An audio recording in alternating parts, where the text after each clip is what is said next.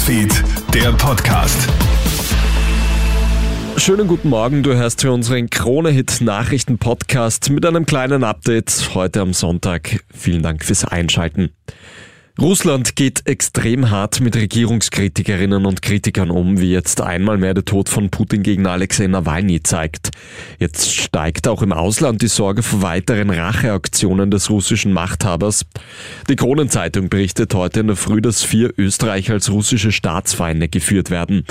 Auch Justizministerin Alma Sadic warnt, dass Menschen im Westen ins Visier des Kremls geraten könnten, darunter etwa auch Russinnen und Russen, die in Österreich studieren. Seit Freitag sind in Russland mehr als 400 Menschen verhaftet worden, weil sie um Kreml-Kritiker Nawalny getrauert haben. In mehreren russischen Städten haben sich ja Menschen versammelt, um Blumen für den Putin-Gegner niederzulegen. Alleine in St. Petersburg werden mindestens 200 Menschen inhaftiert, berichten NGOs. Griechenland hat diese Woche für die Ehe für alle gestimmt. Künftig haben dann auch homosexuelle Paare die gleichen Rechte wie alle anderen.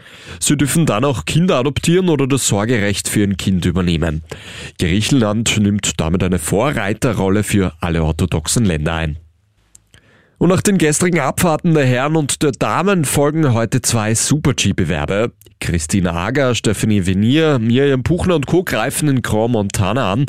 Die Herren wollen dort weitermachen, wo Vincent Kriechmeier gestern in Quidfiel aufgehört hat, auf dem Podest.